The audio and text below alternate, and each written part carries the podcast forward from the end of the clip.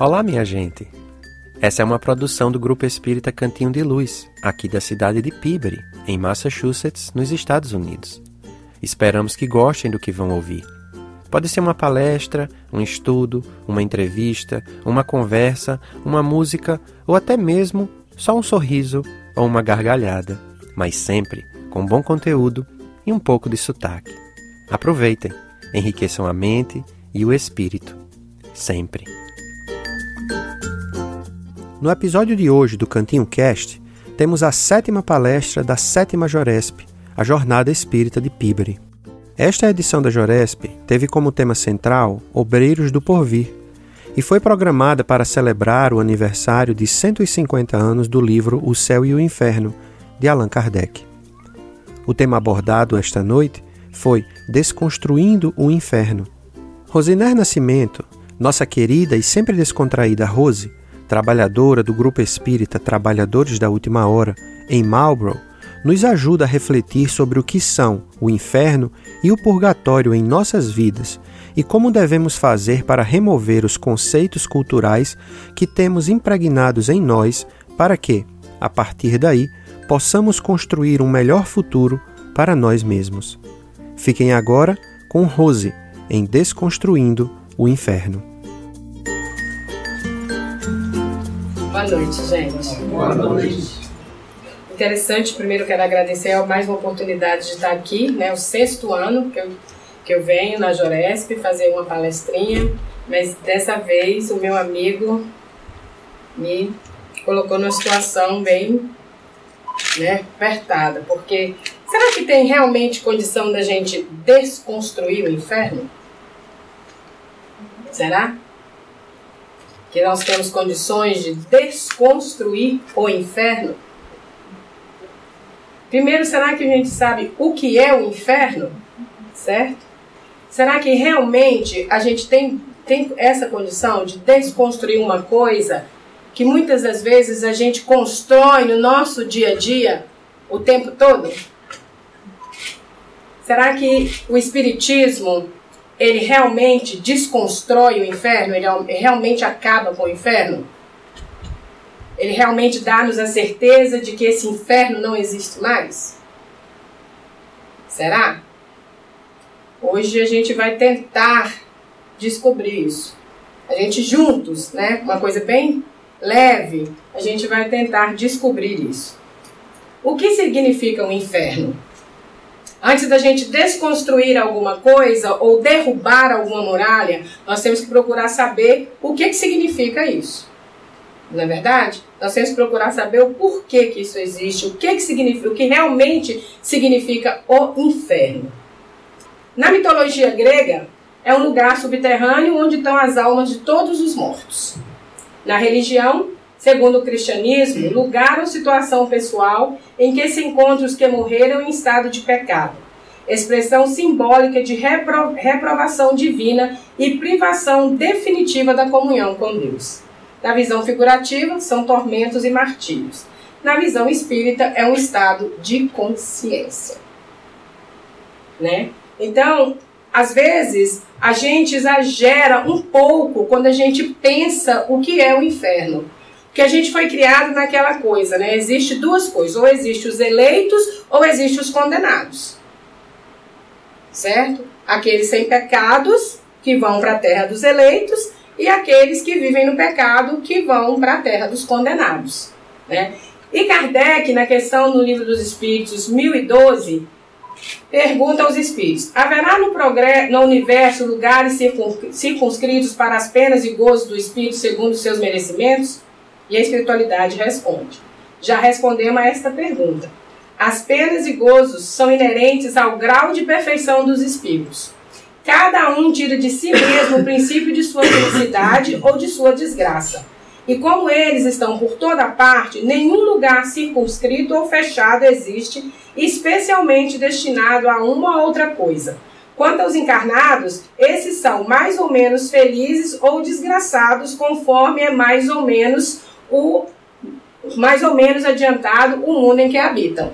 Será que o nosso mundo, então, que ele quis dizer que o nosso mundo, então, também é um pedacinho do inferno?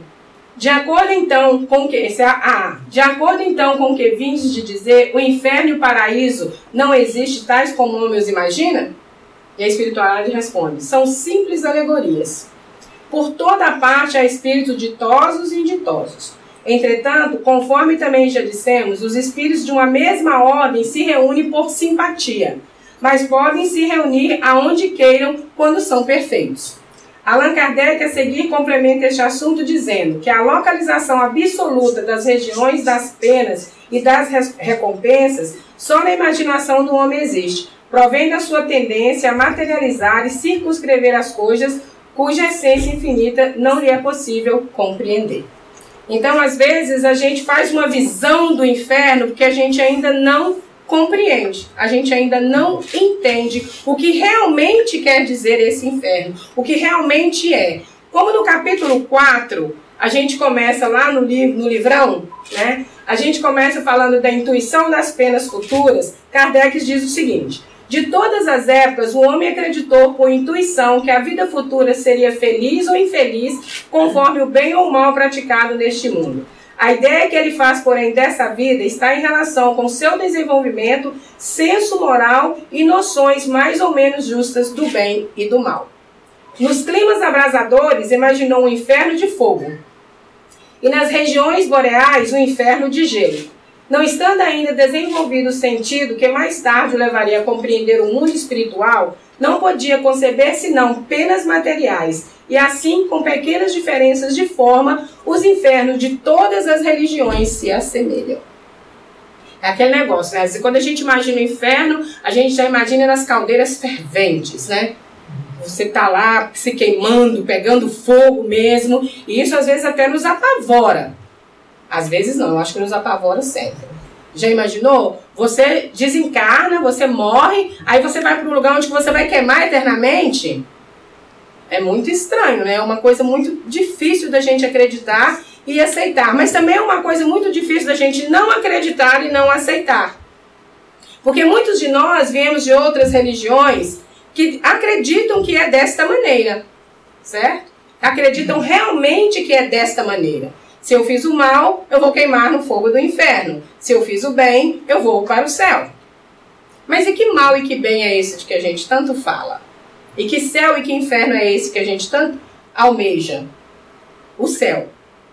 Porque ninguém acha que almeja o inferno, né? Aí ele tem um títulozinho lá que fala o seguinte: o inferno do cristão e o inferno imitado do inferno do pagão. É interessante que a gente vê que existe várias doutrinas, tem várias formas de ver o inferno. Certo? O inferno pagão, descrito pelos poetas, foi o modelo mais grandioso do gênero e perpetuou-se no meio dos cristãos, cristãos, onde por sua vez houve poetas e cantores. E os comparando, ambos têm fogo material por base de tormentos, como sendo símbolo de sofrimento mais atroz. Mas nós, os cristãos, exageramos o inferno do pagão. A gente sempre colocou mais, a gente vai colocou mais uma coisinha. Certo? A gente gosta de sofrer né? Nós gostamos de nos martirizar. Muitas vezes a gente acha que o sofrimento é que vai fazer a nossa purificação e não a nossa mudança, como diz a, a lição de abertura. Muitos de nós, às vezes, é, pensamos que nos martirizando, sofrendo, passando por problemas difíceis e se baixando a cabeça para tudo, a gente vai conseguir se livrar, se iluminar, se melhorar. E não necessariamente é desse jeito. No inferno pagão, teve suas figuras. É muito interessante que os Tonel das Denais é uma história da Grécia, né? É, é a mitologia grega, em que o pai retirou-se do lugar onde ele estava com 50 filhas e foi habitar em um outro lugar, por discussão, não vem a caso, que é uma história muito grande. E essas 50 filhas, ele, ele planejou o casamento de todas elas no mesmo dia. E elas teriam que matar os maridos na noite de núpcias elas teriam que matar os maridos nas noite, na noite de núpcia. E foi o que aconteceu. 49 realmente seguiram o conselho do pai e matou os maridos. Mas uma se apaixonou pelo marido, pelo companheiro e não teve coragem de matá-lo. Essa foi perdoada por Afrodite, não foi lá para o Tártaro, mas as outras, Zeus mandou que fossem para o Tartus. E elas iam ter que encher um tonel furado, vocês estão vendo a água entra ali e cai ali, pela eternidade. Um tonel sem fundo. Esse era um dos castigos do inferno pagão. O outro foi a roda de Ison. Era um dos uns rebeldes que vivia na época da Grécia e Zeus já estava muito, que é era o deus né, do Olimpo, já estava muito chateado com ele, lançou um raio nele, deu nele uma parada, mandou também ele para o Tártaro e colocou ele numa roda onde que ele ia girar por toda a eternidade queimando. Certo? Legal, né? E esse aí, o mais interessante, é o rochedo de Sísifo. Ele foi condenado porque era um criminoso muito mal, e Zeus o condenou também aí por Tártaro a rolar uma pedra de mármore montanha acima. Mas todas as vezes que ele estava quase chegando no topo, a, a pedra voltava para o ponto de partida. E ele foi condenado a fazer isso por toda a eternidade. Mas aí a gente vê que esses eram suplícios individual. Zeus, ele dava a condenação e ele dava a pena que aquela pessoa ia fazer. Nós, ao contrário, tem por todos, sem distinção, as, as caldeiras ferventes, cujos tampos os anjos levantam para ver as contorções dos, suplicia, dos supliciados, e Deus, sem piedade, ouve-lhe os gemidos por toda a eternidade. Será que é assim? Será que nós somos condenados a essa caldeira fervente e o Criador vai ficar lá de cima? Eu te avisei, eu te avisei. Será que é desse jeito? Ou os anjos, né, os espíritos mais evoluídos, vão, vão abrir um, um, local onde que eles vão escutar os nossos choros e ranger de dentes sem misericórdia nenhuma? Aí vem a localização do inferno. A gente fica pensando, será que o inferno é em cima ou é embaixo? O que, é que vocês acham? O inferno é em cima ou é embaixo? Existe um lugar circunscrito ao inferno? É embaixo. O céu é em cima, o purgatório é no meio. Será? Naquela época, e, muito, e até hoje, eles acham que é assim, que o inferno é embaixo. Né? Aí ficaram localizados como o céu em cima e o inferno embaixo. Todos aqueles que viverem de pecado vão para o inferno. Localizados no céu e inferno, as seitas cristãs foram levadas a não admitir para as almas senão duas situações: a felicidade perfeita e o sofrimento absoluto. Muita gente ainda hoje pensa dessa maneira. Ou eu vou conseguir a felicidade perfeita, ou eu vou para o paraíso, ou eu vou conseguir o sofrimento absoluto. Eu vou para o inferno. Mas será que esse sofrimento absoluto realmente existe? Será que qual, o, aquilo que nós fizemos, aquilo que nós fizemos não não conta nada? Outra hipótese, outra não pode ser a hipótese dada a crença definitiva da alma após a morte. Se não há mais de duas habitações, a dos eleitos e a dos condenados, aquilo que nós já falamos. Não pode admitir graus em cada uma sem admitir a possibilidade de os franquear e, consequentemente, o progresso. Se há progresso, não há sorte definitiva. E se há sorte definitiva, não há progresso. Aí veio Jesus, na sua mansidão, e resolveu essa questão com uma simples frase: Há muitas moradas na casa de meu pai. Está em João 14, 2.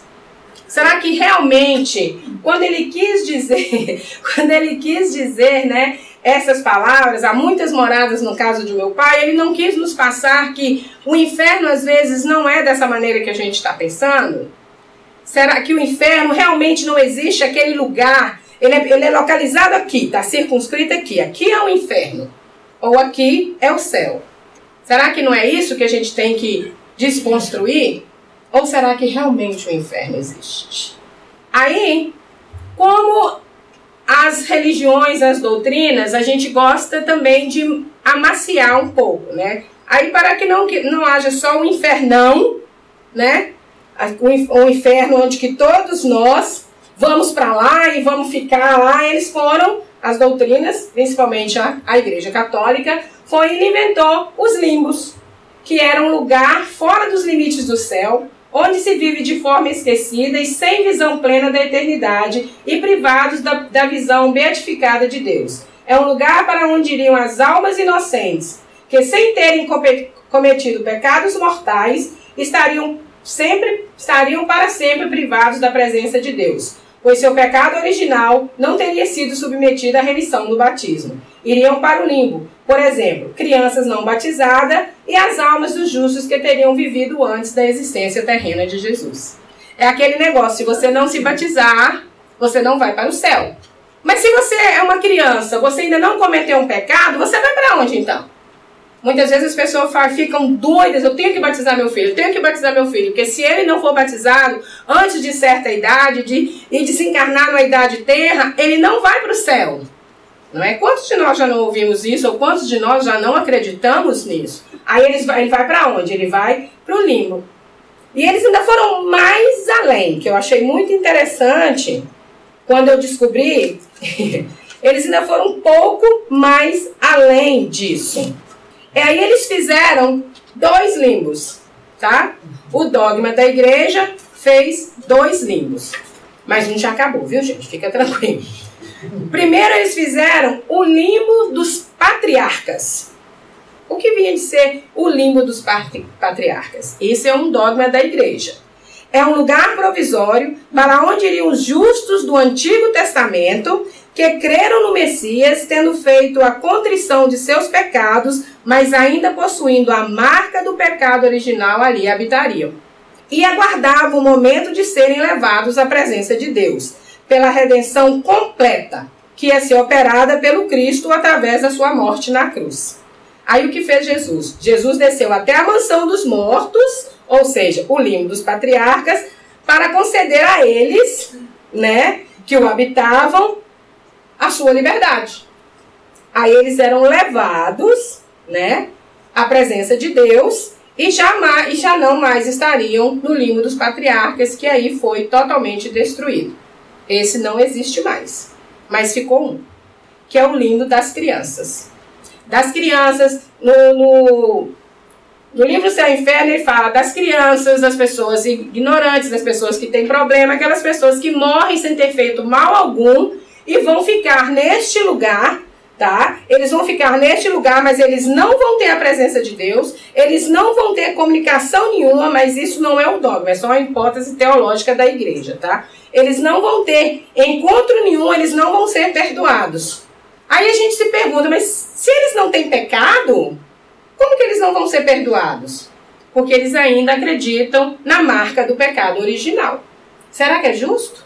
Será que é justo as pessoas que não fazem o bem, não fazem o mal, um irmão que vive num, numa situação de não poder nem se mover, nem fazer nada, ele vai para um lugar onde que ele não vai ter absolvição? Ele vai ficar neste lugar para o resto da eternidade? Aonde que está a justiça nisso?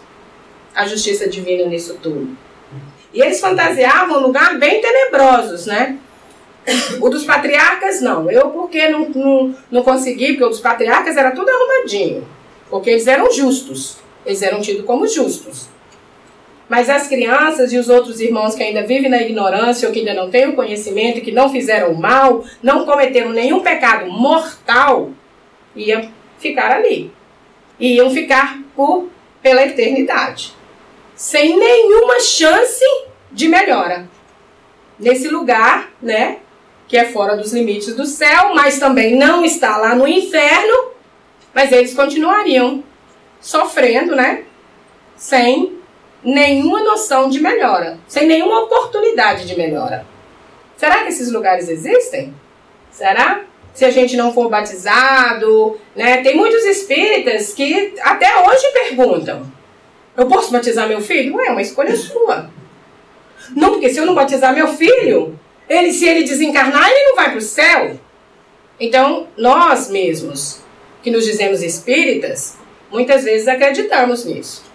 Nós acreditamos que realmente existe um lugar aonde o Criador vai colocar irmãos que não fizeram nada e vão sofrer eternamente, simplesmente porque não foram batizados, mas também não fizeram nada. Será que realmente isso é um inferno, né? Será que realmente esses lugares existem?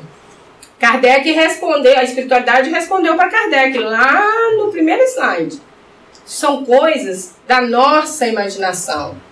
As nossas culpas nos fazem pensar dessa maneira, né? Aí vem o purgatório.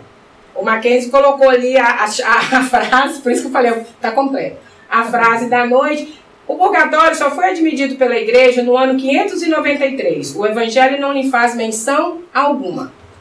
É mais racional com a justiça de Deus que o inferno, porque estabelece penas menos rigorosas e resgatáveis de gravidade mediana. Sendo o dogma das penas eternas incompatível com o progresso, as almas não se livram dele por efeito do seu adiantamento, mas pelas preces que se dizem ou que se mandam dizer em sua intenção. Foi bom o primeiro pensamento. O outro tanto não acontece, quanto às consequências dele decorrente pelos abusos que originaram as preces pagas, transformando um purgatório em mina mais rendosa que o inferno, obrigando o comércio das indulgências das quais se vende entrada no céu. Este abuso foi a causa primária da reforma, levando Lutero a rejeitar o purgatório.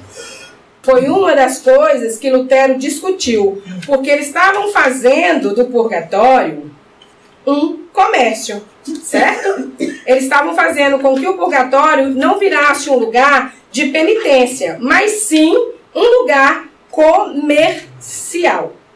E até hoje, muitos de nós, até hoje, fazemos isso.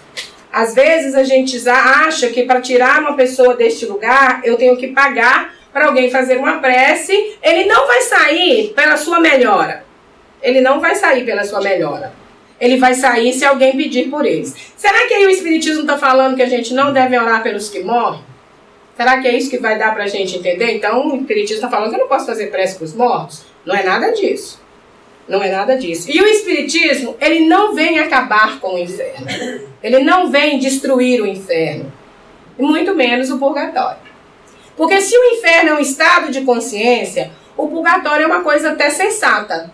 É o único lugar que eu acho que talvez pode ser circunscrito. Porque se você está no purgatório, você está lá para. Vamos, gente. Para expiar. Purgar as suas faltas. Então, aonde que é o purgatório? Aqui.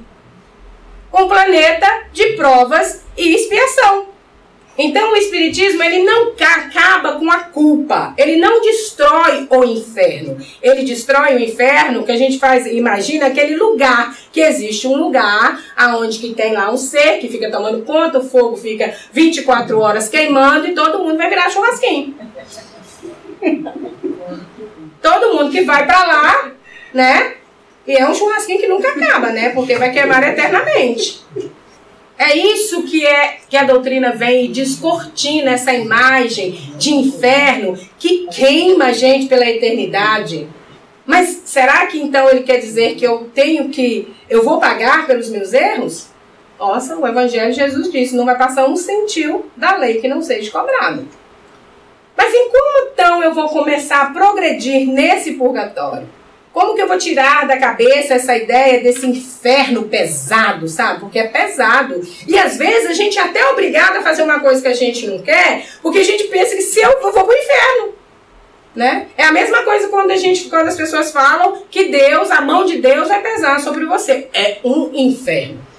Porque já pensou? A gente imagina Deus, a mão de Deus, o tamanho da mão de Deus, o meu tamanho, não vai sobrar nada não é verdade? Mas isso são coisas que nós criamos. São preocupações que a gente transforma a nossa vida num verdadeiro inferno. Se o inferno é um estado de consciência, eu posso viver no paraíso ou eu posso viver no inferno. É uma escolha minha. É uma escolha pessoal. É aquilo que a, a lição de abertura falou. A minha evolução depende de mim. A evolução do mundo depende do mundo.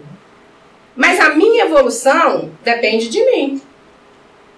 Muitas vezes a gente vai ficar pensando assim, ah, mas isso é coisa dos espíritos, né? Isso é coisa dos espíritos, isso não existe. Pelo contrário.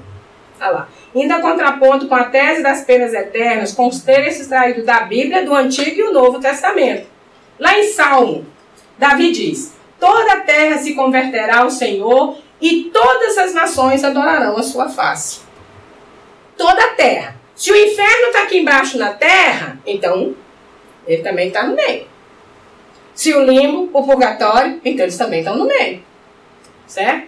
Lá em Jeremias, o profeta Jeremias diz: Porque todos me conhecerão, desde o menor até o maior. Perdoarei a maldade de todos e não me lembrarei mais dos seus pecados. Certo? Ele está dizendo aí que o Criador vai nos perdoar, vai nos auxiliar se a gente procurar. Vem Ezequiel, o profeta Ezequiel, e diz: Juro pela minha vida, diz o Senhor, que não quero a morte do ímpio, mas que ele se converta e viva. E viva.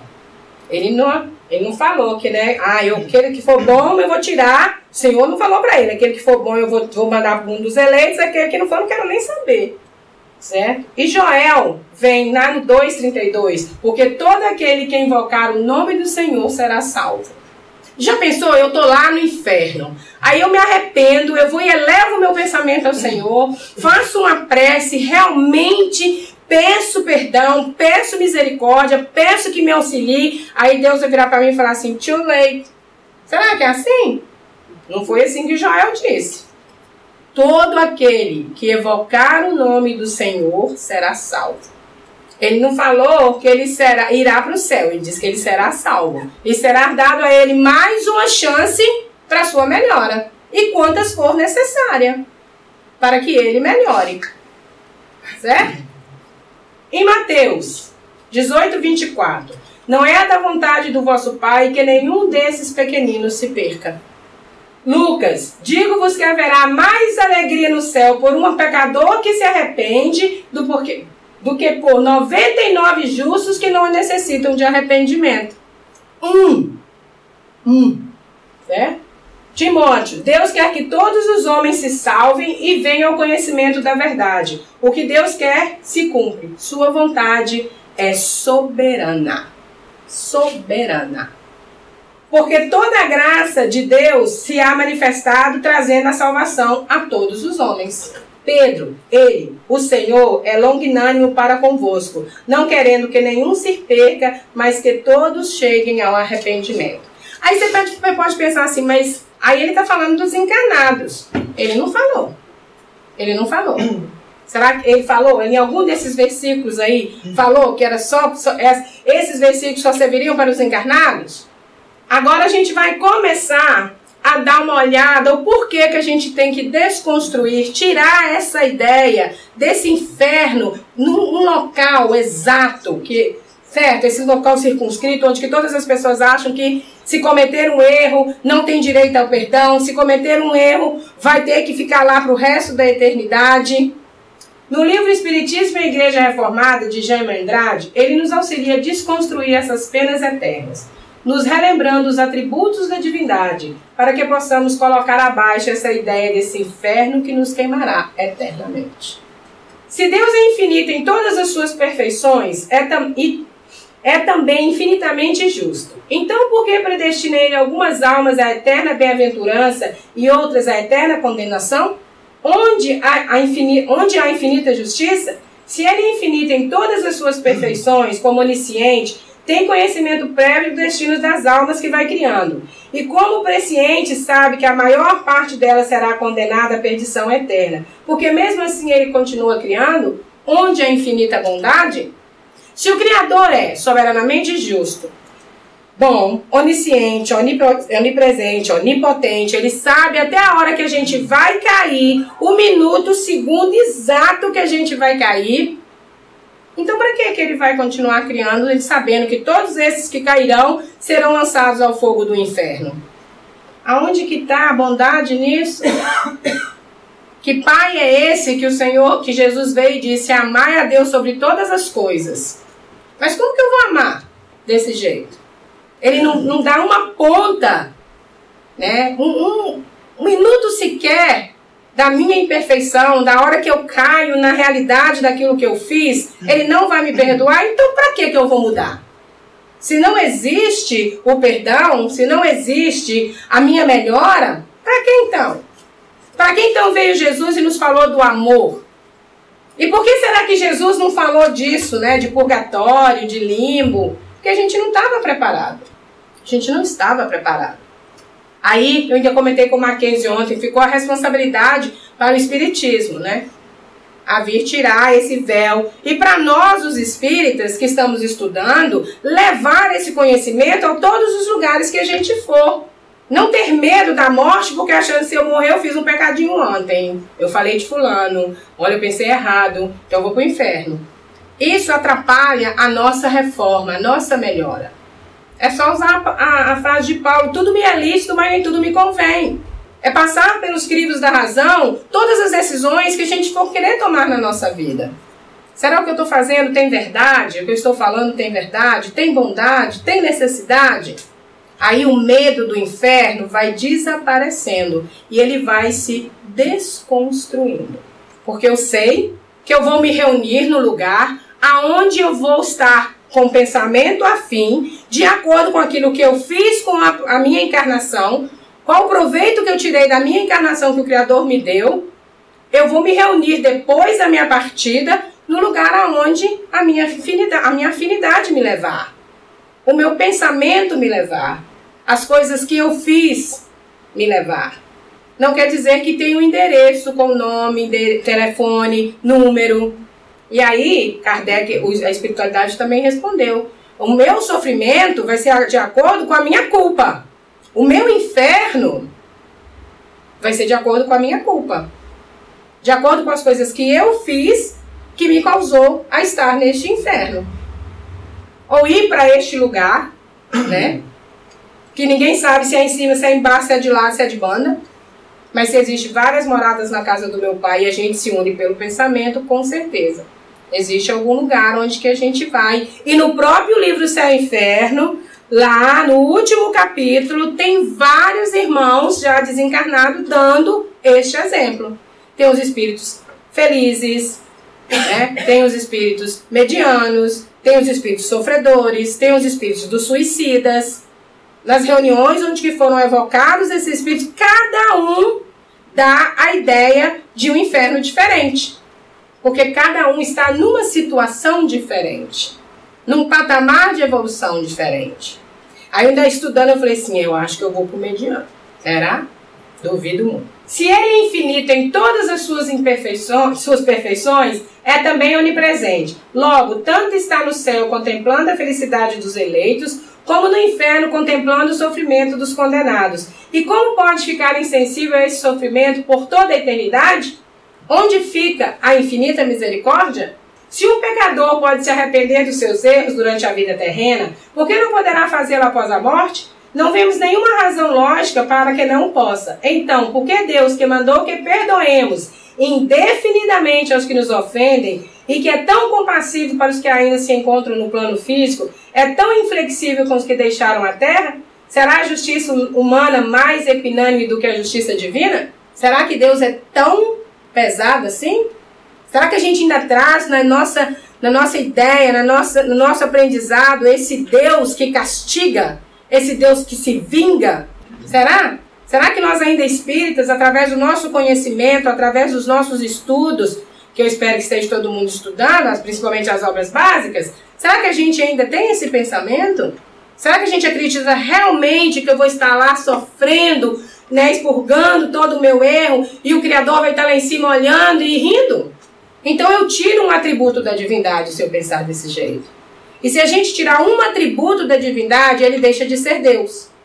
Se ele não é soberanamente justo, se eu concordo que ele vai ficar me olhando e se deliciando com o meu castigo, eu estou tirando dele a justiça e a misericórdia.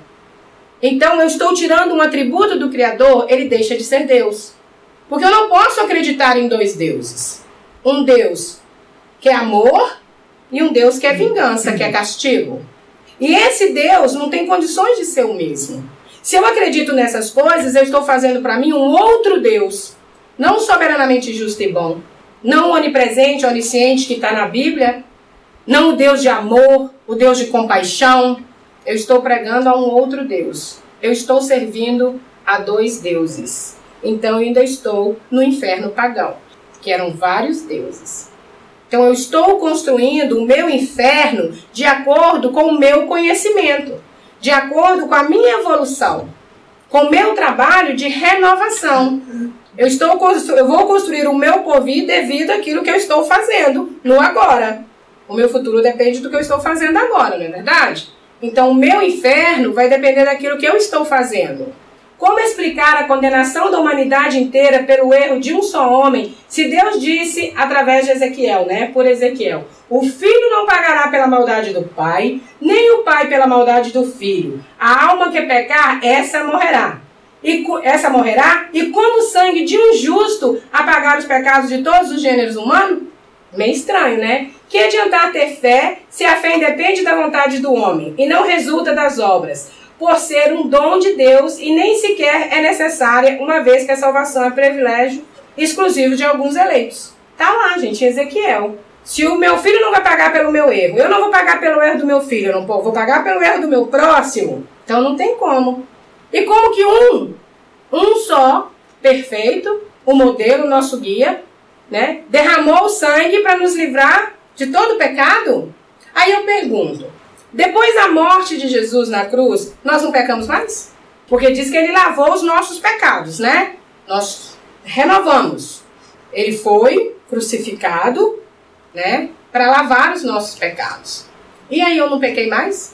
Depois disso eu não pequei mais? Eu me aperfeiçoei? Mas e o erro que, e se isso for verdade, mas e o erro que eu fiz antes de conhecer? Ele será apagado? E cadê a justiça do Pai nisso? E aqueles que não o conheceram e não o conhecem? Eles não têm o direito? Eles não estão sobre a misericórdia do Pai? Ele não diz que nós somos uma só família, filhos de um só Pai? Qual é o pai que machuca um filho em detrimento do outro? Se ele é soberanamente justo e bom.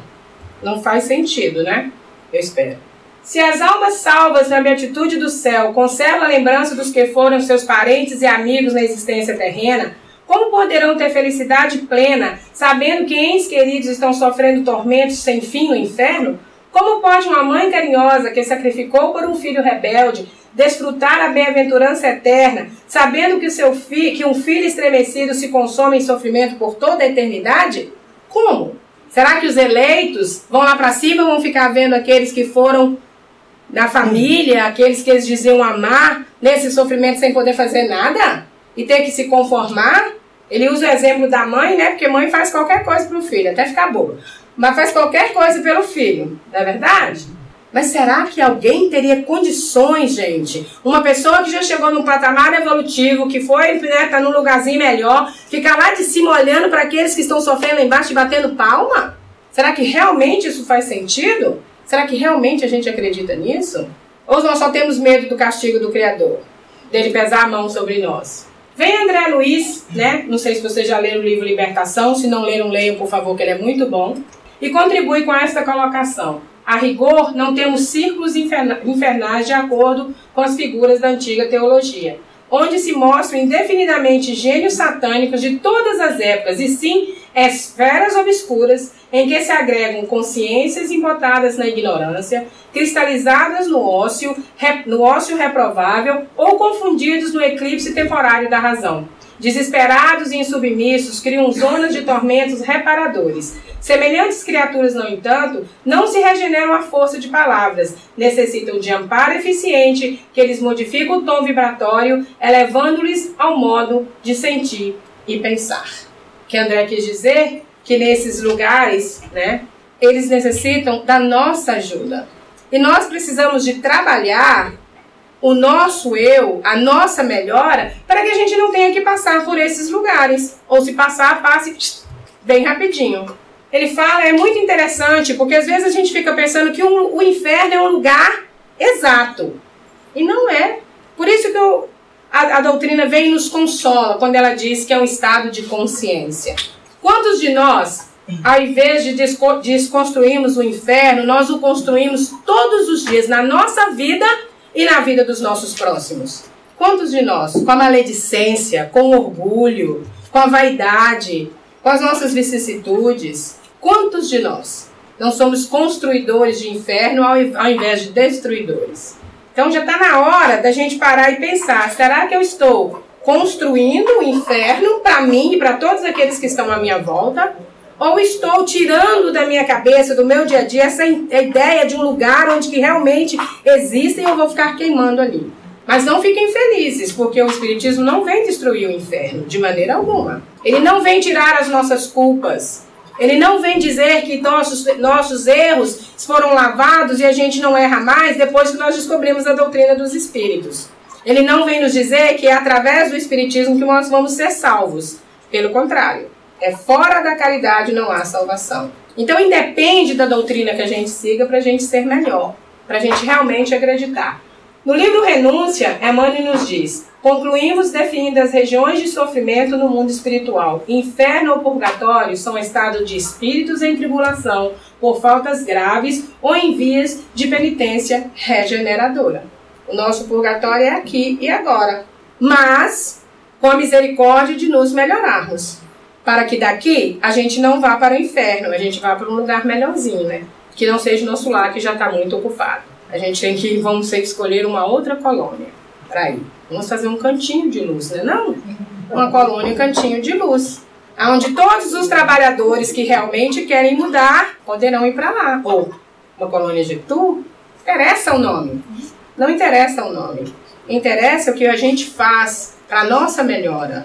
Interessa o que nós estamos fazendo para realmente tirar de dentro da gente essa ideia desse lugar que vamos queimar eternamente. Achei interessante que no começo ele diz: uns falam que o inferno é quente, outros falam que o inferno é frio.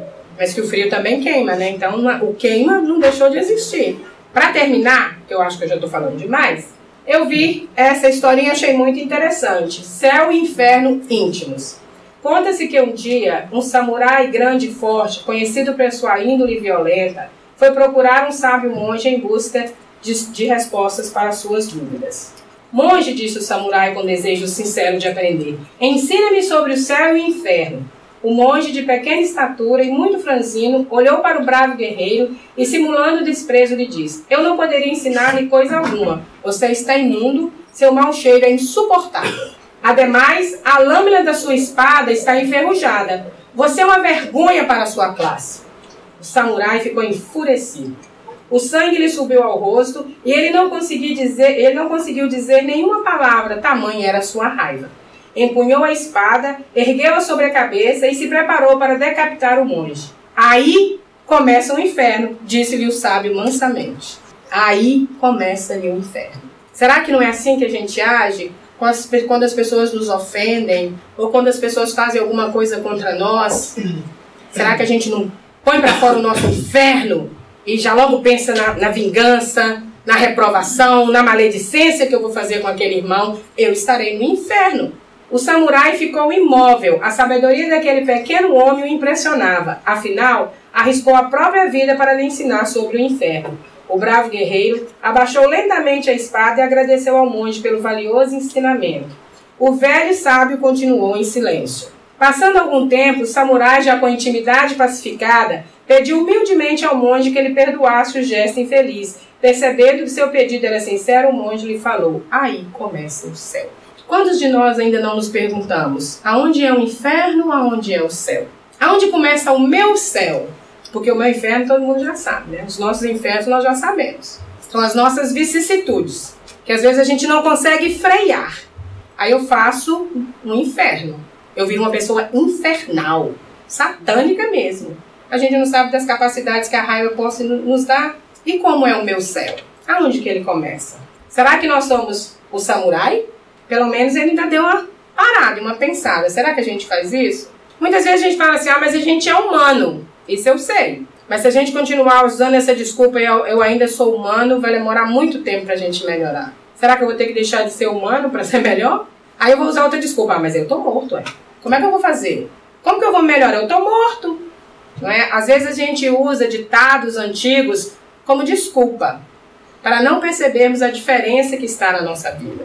Para que a gente não possa realmente reconhecer os nossos erros, reconhecer que realmente nós estamos necessitados de uma melhora. E Jesus, na sua sabedoria infinita e na sua mansuetude, ele descortinou o, inferno, ele desconstruiu o inferno numa só palavra, numa só frase muito interessante, que eu acho que a gente deveria guardar e levar para a gente para a eternidade. A cada um segundo as suas obras. O meu céu e o meu inferno vai depender daquilo que eu faça. eu posso destruir o inferno e construir o meu céu. Como também eu posso destruir o meu céu e construir um inferno. Vai depender de nós. O que que nós estamos realmente querendo fazer? Sem essa ideia de que o inferno é um lugar. Isso aí nós já destruímos. Já acabou. Mas ele existe. Não é figurativo. Porque o meu estado de espírito vai definir a situação que eu me encontro. As coisas que eu faço para manter o meu equilíbrio ou as coisas que eu faço para me desequilibrar ou desequilibrar as pessoas que estão ao meu lado. Quando eu peguei esse tema, eu falei, meu Deus. Mas foi bom. Porque muitas vezes a gente que, que estuda, a gente relaxa. Aquela chamadinha zona de conforto, aquele inferninho legal. Aí a gente fala assim, ah, eu já li o livro do e Inferno tantas vezes, vai ter o que estudar de novo mas me fez acordar. Será que eu não estou construindo um inferno particular, achando que aquilo que eu sei é exatamente aquilo que eu preciso só? Será que o que eu estou passando para os meus irmãos de caminhada, onde quer que eu vá, está construindo o céu ou está construindo o inferno? Será que as obras básicas que Kardec nos trouxe para nós, codificou para nós, só vale o livro dos Espíritos e o Evangelho? Os outros ele codificou simplesmente por codificar? Será que um livro que está fazendo 150 anos não traz uma mensagem para que a gente possa realmente entender que nós precisamos de melhorar? Porque só ouvir o Evangelho, só acumular conhecimento, não vai me fazer uma pessoa melhor. Mas a prática desse conhecimento no meu dia a dia é que vai fazer com que eu comece a caminhar, a trilhar os caminhos do céu e que a gente possa realmente, realmente ser, que a gente possa ser realmente os obreiros do nosso porvir. Nós somos responsáveis para esse futuro ser um futuro melhor. Nós somos responsáveis. Cada um de nós aqui. Não é o presidente do Cantinho, não é o presidente do Getú, não é o presidente de casa espírita nenhuma. Somos nós, como irmãos de caminhada, seguindo um caminho só. Não é quem sabe mais porque estuda mais. Será que nós não estamos sendo incompreensíveis com os nossos irmãos? Será que nós não estamos querendo imitar os outros que têm mais conhecimento do que a gente? Aí a gente esquece de ser a gente mesmo. E isso é muito interessante. Porque às vezes a gente para, igual eu ainda comentei com o Mackenzie ontem. Poxa, Mackenzie, mas depois de uma palestra da Vanessa, aí, né? Fala sério, né? Mas por que não? Qual a diferença? Só em conhecimento. Mas em trabalho, cada um de acordo com as suas obras. Cada um vai estar no local onde que ele vai ser melhor usado. Cada um vai falar de uma maneira que vai prender as pessoas de uma maneira diferente. Como eu disse a tia Elisa dentro do carro, cada um tem seu estilo.